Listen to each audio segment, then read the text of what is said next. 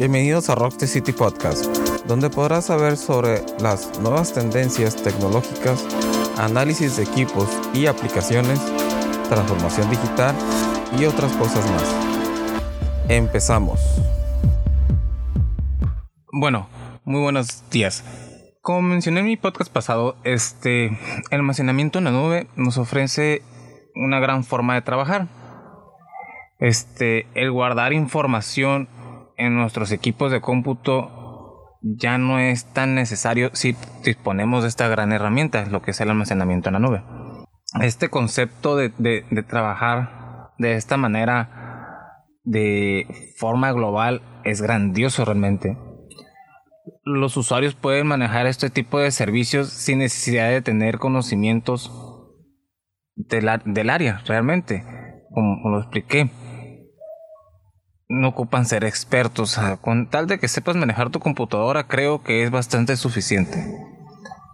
Lo más importante será disponer de un equipo de, servidores de calidad para garantizar un correcto funcionamiento. Pero como mencioné, tener este equipo en nuestros establecimientos no es muy funcionable realmente por alguna catástrofe. Solo mejor, lo más recomendado es contratar a una empresa externa que nos ofrezca este servicio sin, duda este modelo de, de trabajo abrirá un gran mundo al, cambio de la transformación digital dentro de nuestra empresa, de ir tomando esa cultura necesariamente. Creo que voy a ir enumerando, por ejemplo, las características, sus ventajas y desventajas, y, y abrir un nuevo punto para el siguiente tema que voy a sacar el miércoles. Por ejemplo, las características creo que serían sobre esto sería la, mejora de los recursos tecnológicos, sus costes, cómo se reducen ante el manejo de, de adquirir nosotros los, los, servidores, creo que lo mencioné en el podcast pasado, el acceso a la documentación en casi tiempo real sin necesidad de tener una carga de alta duración, nos permite compartir recursos con independencia del dispositivo en otras ubicaciones o a veces hasta las carpetas completas. Se optimiza el uso de manera automática. La seguridad es igual o mejor que en otros sistemas convencionales. como lo mencioné, todo lo que entra al momento que va pasando, va pasando por, por un antivirus, sus sistemas de cifrado y todo eso es grandioso. También otro punto sería, no requiere instalación de ni mantenimientos, ya que cada usuario desde su interfase puede entrar desde cualquier lugar. ¿Qué me refiero con esto? O sea, también lo mencioné. Es un... Los mantenimientos es un costo que uno se, se va a evitar. ¿Por qué? Porque está contratando con una empresa externa. Dos, no requiere de instalaciones de, cierto tipo de hardware, a los servidores, o de NAS chiquitos, o estar comprando licencias para poder manejar ese tipo de cosas. O sea, en fin, es una reducción de gastos grandísima. Creo que otras partes de las ventajas, el, el contratar un servicio en la nube se integra con facilidad y rapidez en el resto de las aplicaciones de las empresas. ¿Por qué? Porque todos manejamos información y esto es una cosa de poderla manejar de una manera mucho más fácil. Se prestan servicios a nivel mundial proporcionando mayor capacidad, copias de seguridad y reducción de un mínimo tiempo de inactividad.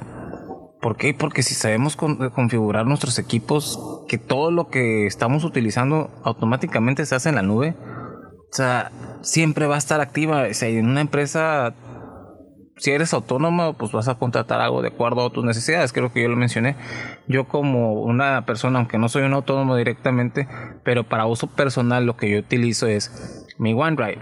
Para cuando ya lo manejo dentro de mi empresa a una forma más organizada, se puede decir, de, en, empresarialmente utilizo una parte de mis servidores. Eh, su inversión es muy mínima, hay pagos mensuales, hay pagos anuales, ya es decisión de cada persona o, empresa cómo manejar ese tipo de, inversiones. ¿Por qué digo mínima? Pues ya lo he mencionado, o sea, realmente vas a contratar una persona externa, una empresa externa en el que tú no vas a tener que poner servidor, no contratas ninguna plataforma directamente para pagar licencias. O sea, es un sinfín de cosas que te ahorras. Las actualizaciones pues van por parte de esa empresa, así que ya te evitaste estar sacando actualizaciones tú. Las aplicaciones son actualizadas también por esas personas y nos ayudan siempre a estar conectados realmente. Y aparte nos ofrecen la seguridad de decirnos por si alguien llega a accesar a cierto documento que nosotros llegamos a compartir. Otra, ayudamos a nuestro medio ambiente a reducir los costos de, de uso de energía, porque como es un sistema en el que está, no nada más seríamos las únicas empresas que utilizaríamos esto, o sea, estarían bastantes empresas, pero cada empresa dentro de su, de su área que se le da, o sea, los costos serían mucho menos. Para, o sea, hablando en general para todo el mundo, el uso de, de consumo de electricidad, o sea, estaría concentrado en un solo lugar y no sería así como que wow. Pero si nos ponemos a pensar, como todo sistema también tenemos desventajas. O sea, por ejemplo, hablando, teniendo un servidor en nuestra casa sería la desventaja, o en nuestra casa, en nuestra oficina, o sí, como en la casa, si somos autónomos, este, tener en la casa un pequeño NAS, en una, en una oficina, a lo mejor un servidor, eh, en un desastre, pues ahí ya le decimos adiós a eso. Las ventajas en sistemas en la nube, pues es que una, ocupamos tener acceso a Internet siempre.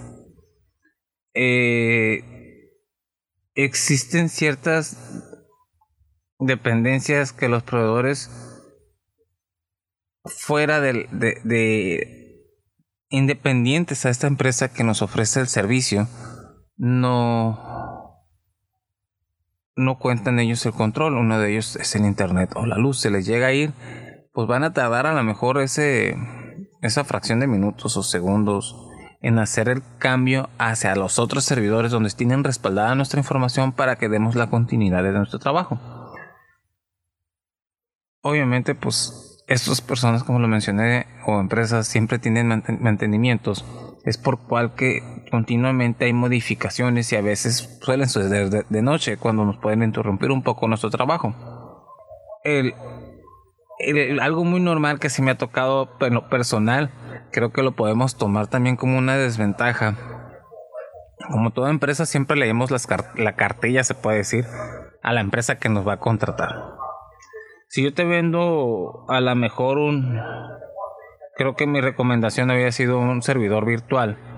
Si yo te vendo un servidor virtual con cierta capacidad de usuarios, y aunque yo te lo dé limitado con sistema de internet y capacidad, no, o sea, significa que yo tengo que yo te yo te soporto cierta capacidad nada más. No significa que me tengas que sobrepasar eso. Si lo sobrepasas, pues obviamente pues el servidor se me va para abajo. Y pues es realmente una, desventaja eso en el que no toda la gente lo hace caso. Y, creo que es algo que podemos ver muy común en, en cualquier situación.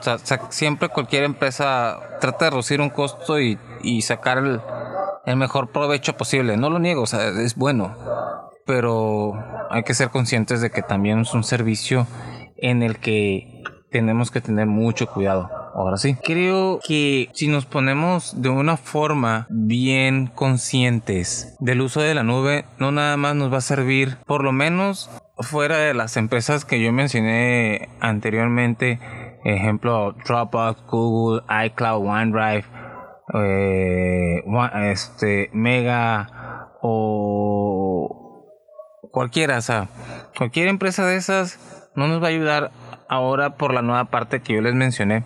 O sea, acuérdense que OneCloud es el sistema privado que vamos a instalar en nuestros VPS. Y, y dándole la continuidad a esa área de los VPS, o sea, vamos ahora sí darle la continuidad a lo que viene siendo la transformación digital, ya dejando un poco más en claro el uso de almacenamiento de la nube. Pero ahora, utilizando este servicio de, de los VPS, no crean que hasta ahí nos puede servir. Nos ofrece otro sinfín de ventajas, el poder instalar plataformas como un CRM, un ERP, este, utilizar para instalar nuestra página de internet, eh, o tener un comercio electrónico. el, la BPS, el servidor virtual, nos ofrece otro, otras características más y que creo que sería conveniente hablar el, el, poder almacenar este tipo de, de qué informaciones podemos almacenar en nuestras BPS y qué, hay, y qué beneficios y ayudas nos puede ayudar a brincar este servicio dentro de la transformación digital. Eh, espero que les haya gustado este tema. Continuaremos con el siguiente tema el próximo miércoles en lo que les invito a que vengan eh, síganme, escuchando. Den, den en suscribirse para que estén atentos cuando llega un nuevo tema mío. Y síganme por redes sociales. Que tengan bonito día.